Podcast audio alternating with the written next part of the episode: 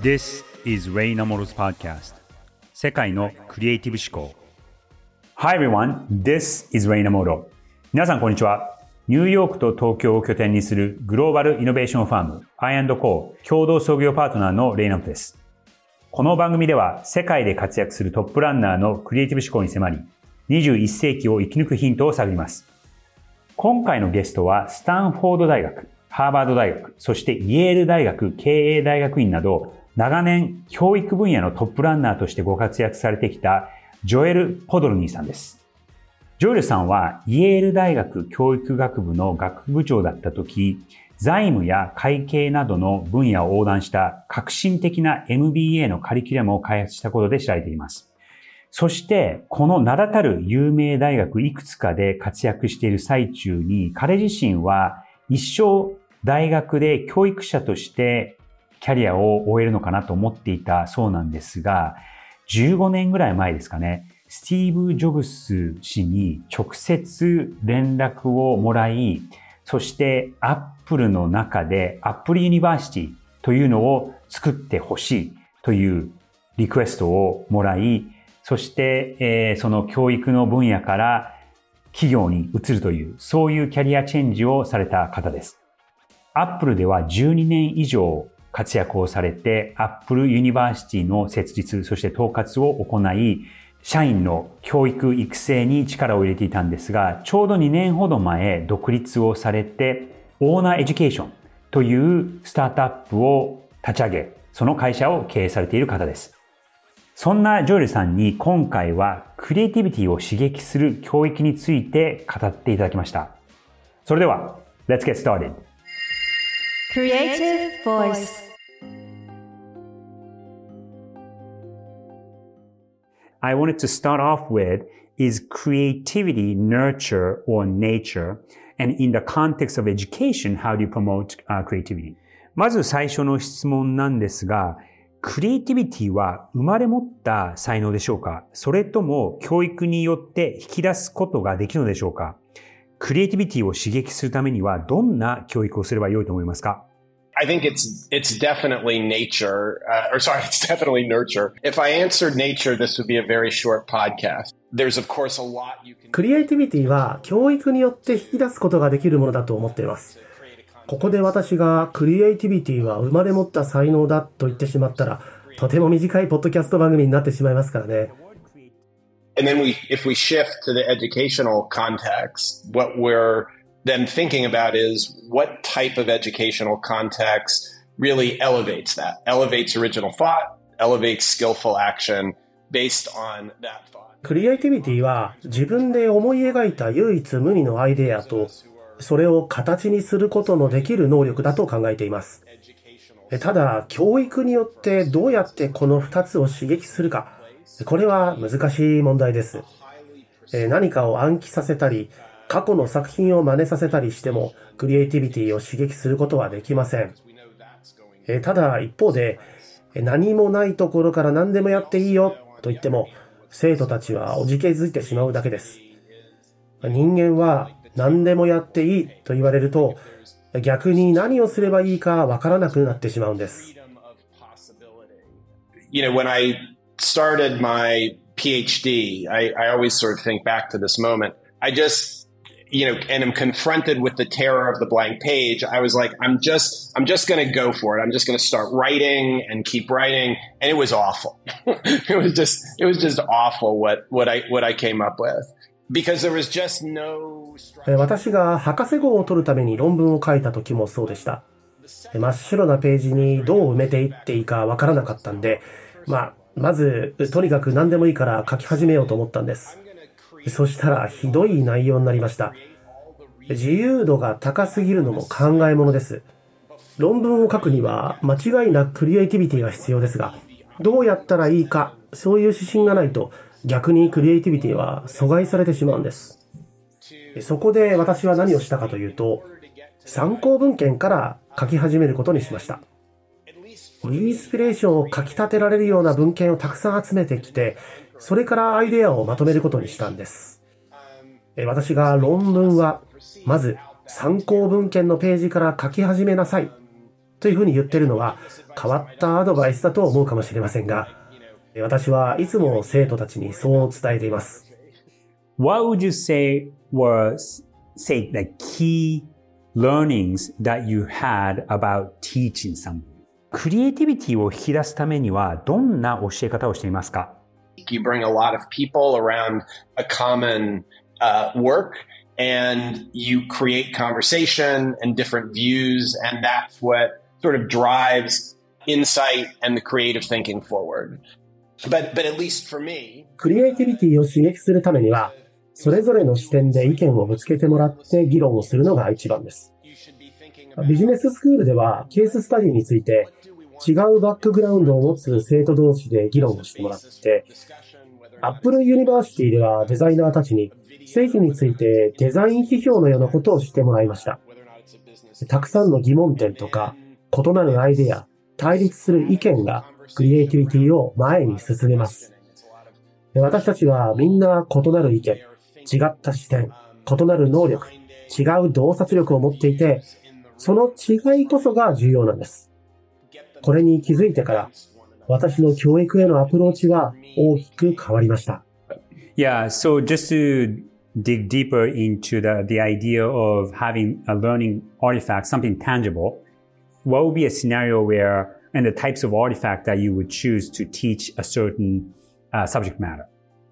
もう少し具体的に聞きたいことなんですが、これまでどんなテーマで議論をさせたんですか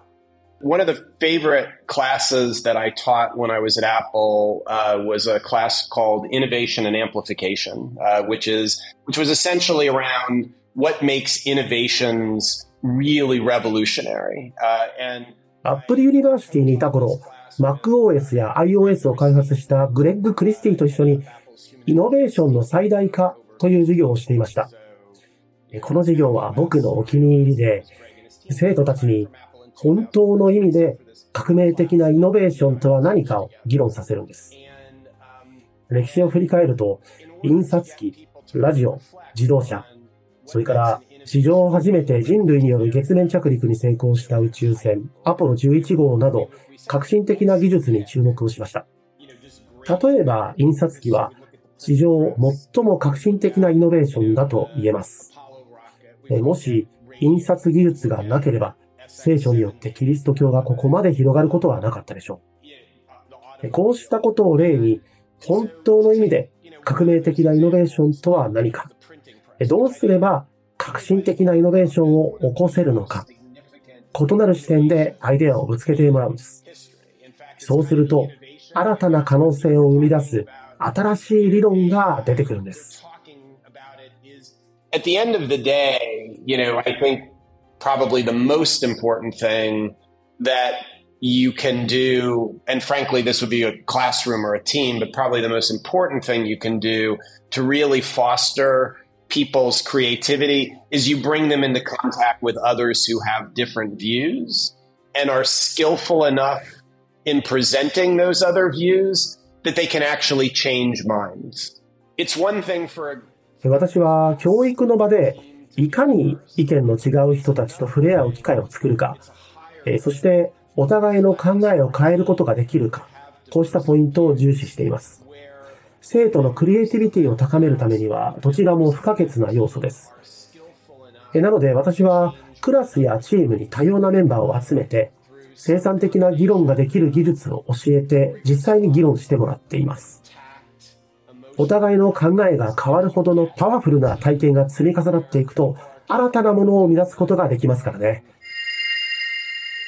僕もですね、ちょっとあの、ジョールさんと比べるほどでは全くなくて恥ずかしいぐらいなんですが、えっと、客員講師として、えニューヨークにあるコーネル大学という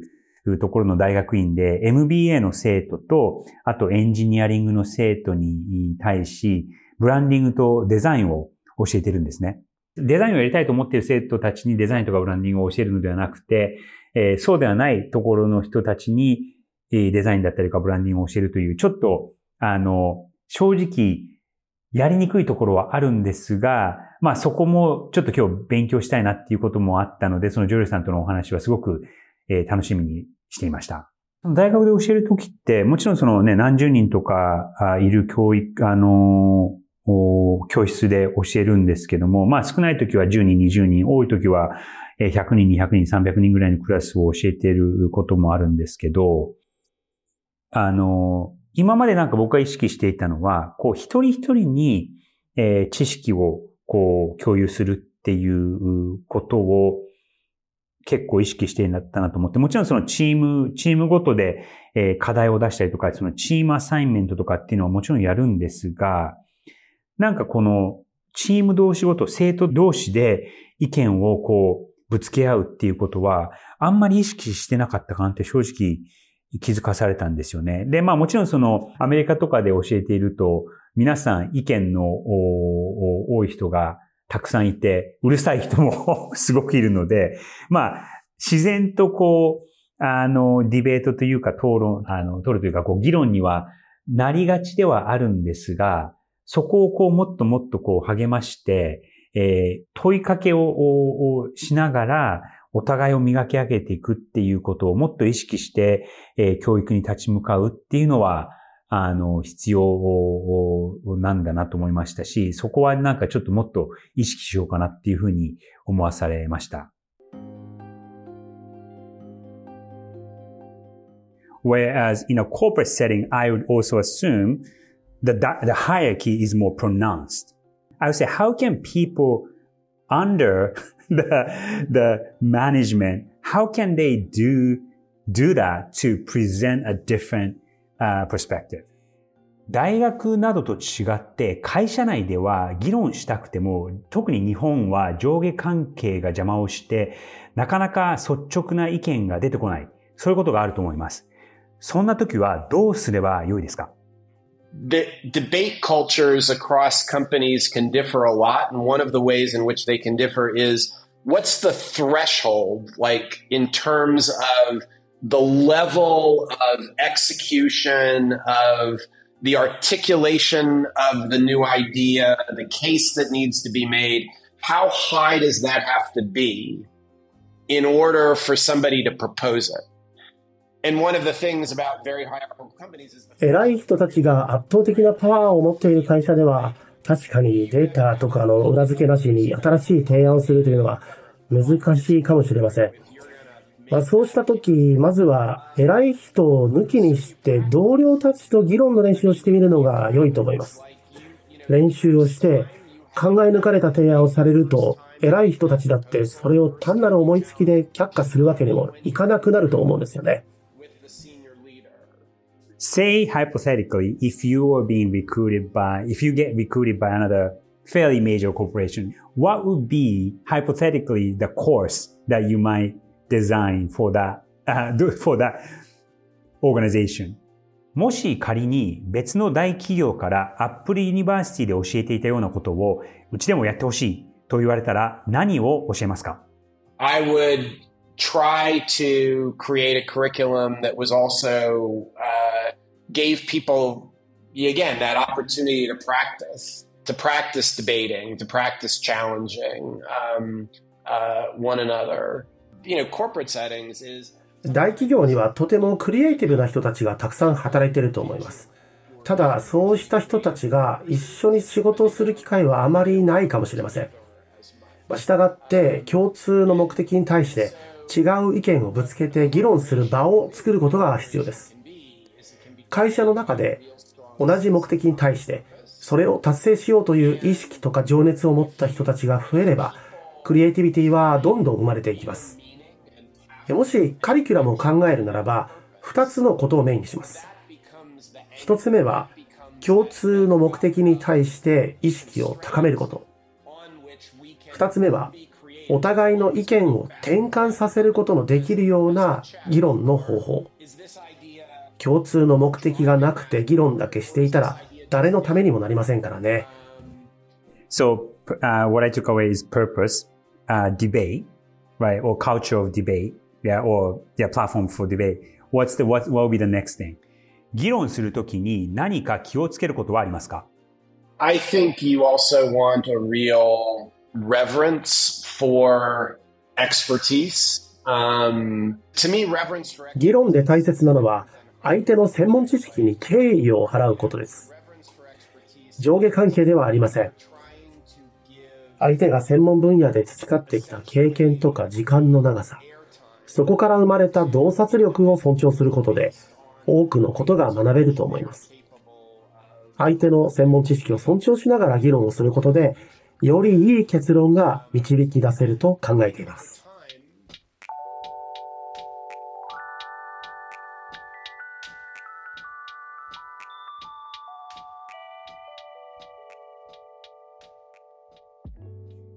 ここまでお送りしてきました、レイナウトの世界のクリエイティブ思考。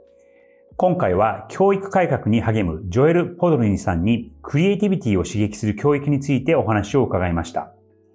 まずジョエルさんはですね、学歴があまりにもすごくて、こんなにすごい大学を渡り歩いてる人っていうのは、アメリカでも日本でも会ったことがないんですね。そんなすごい人なのに、すごく気さくな方で、あの、ね、もう僕の何十倍もの知能を持った人だとは思うんですが、なんかこう対等に話してくれたっていうのがすごくありがたくて印象的でしたね。クリエイティビティを発揮するような教育のカリキュラムの3つのステップっていうことを彼がその場で教えてくれたんですけども、その3つのステップは何かというと、まず、英語で言うと deep sense of common purpose。2つ目に culture of debate。3つ目に reverence for expertise。もしくは respect for expertise という言い方をされていました。まず、この最初の deep sense of common purpose というのは、えー、組織もしくはその団体、グループの人たちが何を目的として動いているのかっていうことを最初にはっきりさせる。二つ目に、culture of debate。議論をする文化、そして空気を、そういう場を作る。ただ、こう論争をするだけじゃなくて、アイデアをぶつけ合いながら、こう岩の中に、岩石の中にある宝石をこう見つけていくように、えー、最初はこうゴツゴツしてるんだけども、ディベートをすることによって、その中にある宝石を見つけていく。その文化を作るのが大事。これが二つ目。そして三つ目、respect for expertise。expertise というのはこう専門分野だったりとか専門技術という意味なんですが、特にその組織だったりとかグループの中ではいろんな人がいて、まあ多様性があるといろんな背景だったりとかいろんな技術を持っている人がいると思うんですが、その人たちの各自の、専門分野をリスペクトして自分の分野ではないところは任せて、そして自分の分野のところは、えー、自分が責任を持って最高のものを仕上げるっていうことを大事にすべきだっていうことをおっしゃっていたんですね。なので、このクリエイティビティを発揮するような教育の仕方っていうのは、えー、まず目的、共通の目的が何かっていうことをはっきりさせて、そこで共感を作る。えー、カルチャーをディベイえー、議論をし合って岩石の中にある宝石を見つけていく。そして、えー、各個人の専門分野もしくは得意なことを尊重する。この3つがカリキュラムを設計する上で大事なんだっていうことをおっしゃっていたのは、なんか、あの、今までのこのクリエイティブ思考でこの教育者っていう方にはあんまりそのお話を聞く機会は多くはないんですが、えー、すごくハイレベル、なおかつ具体的なことが聞き出せたなと思いました。次回は組織がクリエイティブになるについて、ジョエルさんとの対談の続きをお届けします。次回もお楽しみに。世界のクリエイティブ思考。お相手はレイナウトでした。